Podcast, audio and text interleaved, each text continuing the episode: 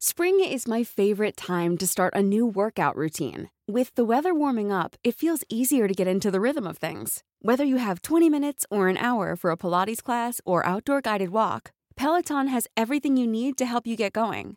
Get a head start on summer with Peloton at onepeloton.com.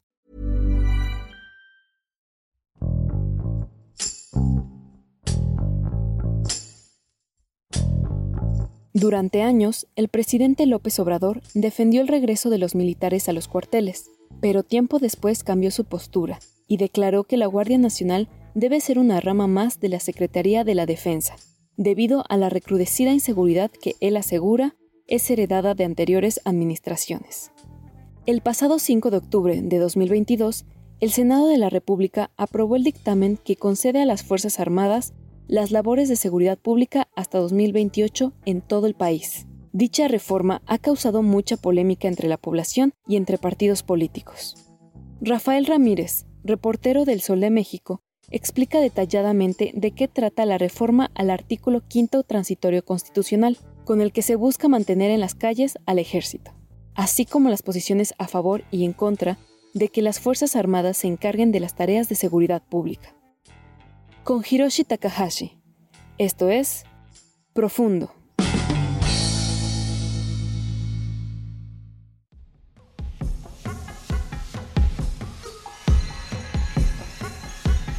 En este gobierno surge una gran polémica porque las tareas que actualmente tienen las Fuerzas Armadas cada vez son más aunque las labores legales del ejército son proteger la soberanía nacional, el presidente Andrés Manuel López Obrador ocupa a las Fuerzas Armadas no solo en tareas de vigilancia pública, sino en retirar sargazo de las playas, distribuir medicinas, repartir aparatos eléctricos a y sobre todo construir y administrar puertos, aeropuertos, trenes, hoteles y hasta parques ecológicos. Incluso se espera que próximamente manejen una línea aérea de turismo, según se dio a conocer por documentos robados a la Secretaría de la Defensa a través del grupo de ciber eh, piratas eh, Guacamaya. Y bueno, pues el presidente López Obrador confirmó esto este 5 de octubre, pues que el ejército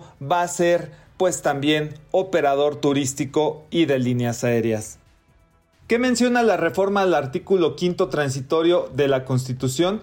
con el que se busca mantener el ejército en las calles? Bueno, pues esencialmente cuando se creó la Guardia Nacional en marzo de 2019, también se ajustó un artículo transitorio quinto, este del que estamos hablando, que circunscribe la actuación de las Fuerzas Armadas para coadyuvar con la Guardia Nacional por cinco años, es decir, hasta el 2024. Sin embargo, el PRI presentó una reforma apoyada por todos los bloques de los partidos eh, pues oficialistas, el PT, Morena, eh, eh, el PRI que se alió con ellos y el Partido Verde a fin de ampliar este pues artículo transitorio para que no termine en marzo de 2024, sino que se prolongue hasta el año de 2028.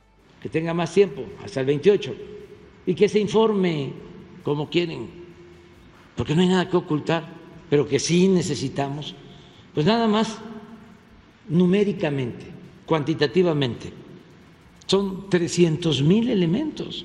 A ver, 300 mil a sus cuarteles ya, pues hacen fiesta los de la delincuencia. Y no solo los de la delincuencia organizada, sino de la delincuencia de cuello blanco. Porque pues vuelve lo mismo. ¿Qué era lo que pasaba? Que había contubernio. El poder de la delincuencia y el poder de las autoridades se alimentaban, se nutrían mutuamente en los gobiernos estatales, en los gobiernos municipales, Ahora no, ahora es Guardia Nacional y con el apoyo de la Defensa y de Marina.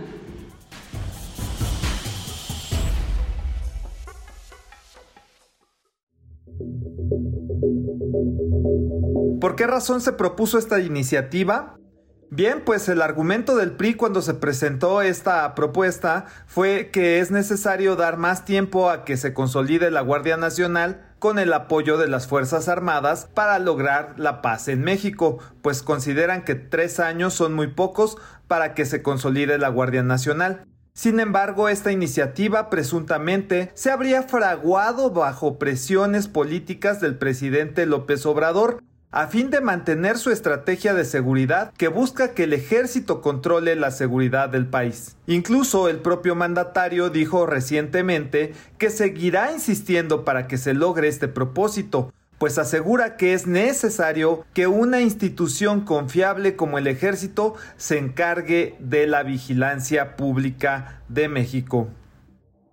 Aprovecho para agradecerle mucho a los legisladores, a los senadores, porque ayer ya se aprobó la reforma constitucional y se amplía el plazo para que el Ejército y la Secretaría de Marina puedan estar hasta el 2028 apoyando la eh, consolidación de la Guardia Nacional y que puedan estar ayudando en labores de seguridad pública.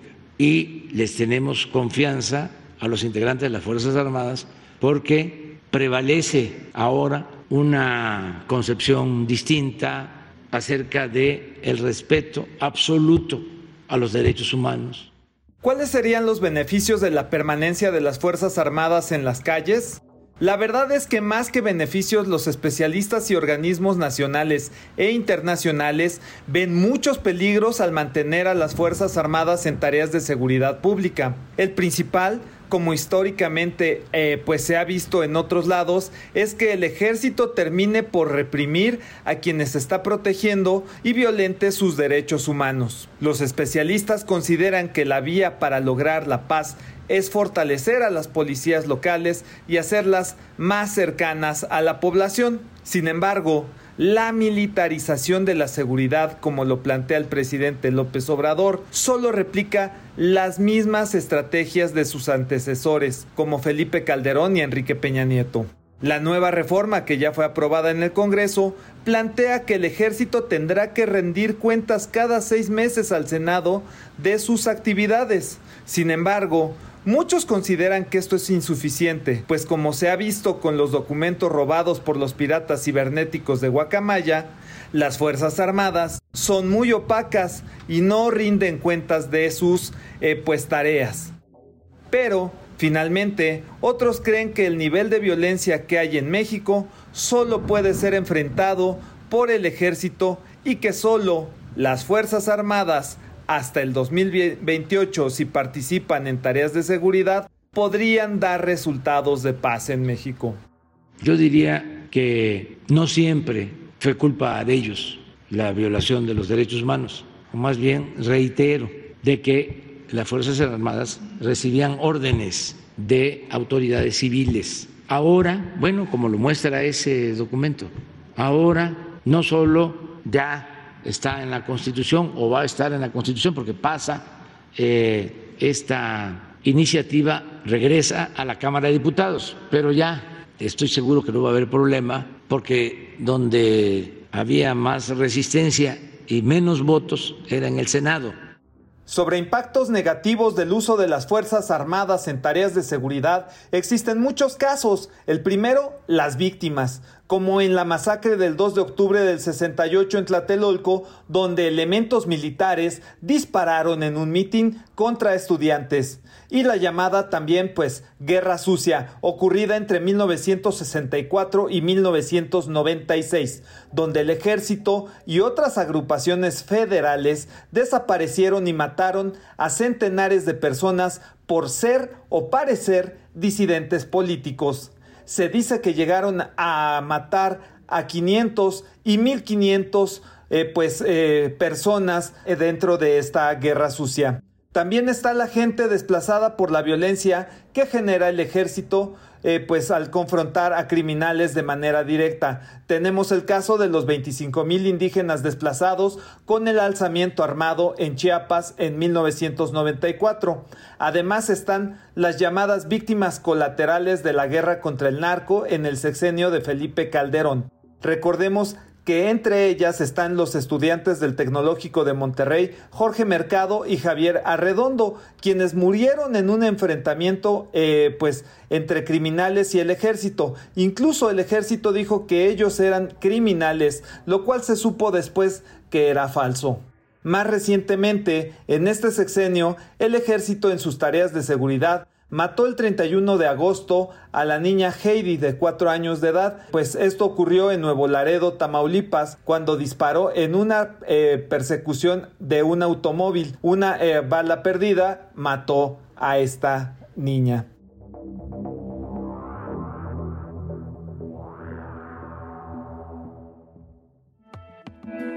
Te invitamos a suscribirte a nuestro podcast a través de las plataformas de Spotify, Apple Podcast, Google Podcast, Deezer y Amazon Music, para que no te pierdas ningún episodio. También nos puedes escribir a podcast.om.com.mx o en Twitter podcastom.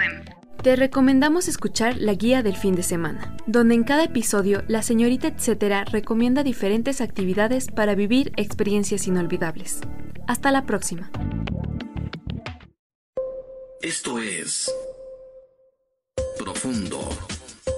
Un reporte a fondo de la Organización Editorial Mexicana. Hey, folks, I'm Mark Marin from the WTF Podcast, and this episode is brought to you by Kleenex Ultra Soft Tissues your ally to help tackle your allergy symptoms this season. I love the change of seasons, but nobody loves pollen and all those other things floating in the air that make you sneeze during this nice weather. Kleenex Ultra Soft tissues are hypoallergenic and allergist approved. So fight back against watery eyes and runny noses without worrying about irritating your skin. For this allergy season, grab Kleenex and face allergies head on.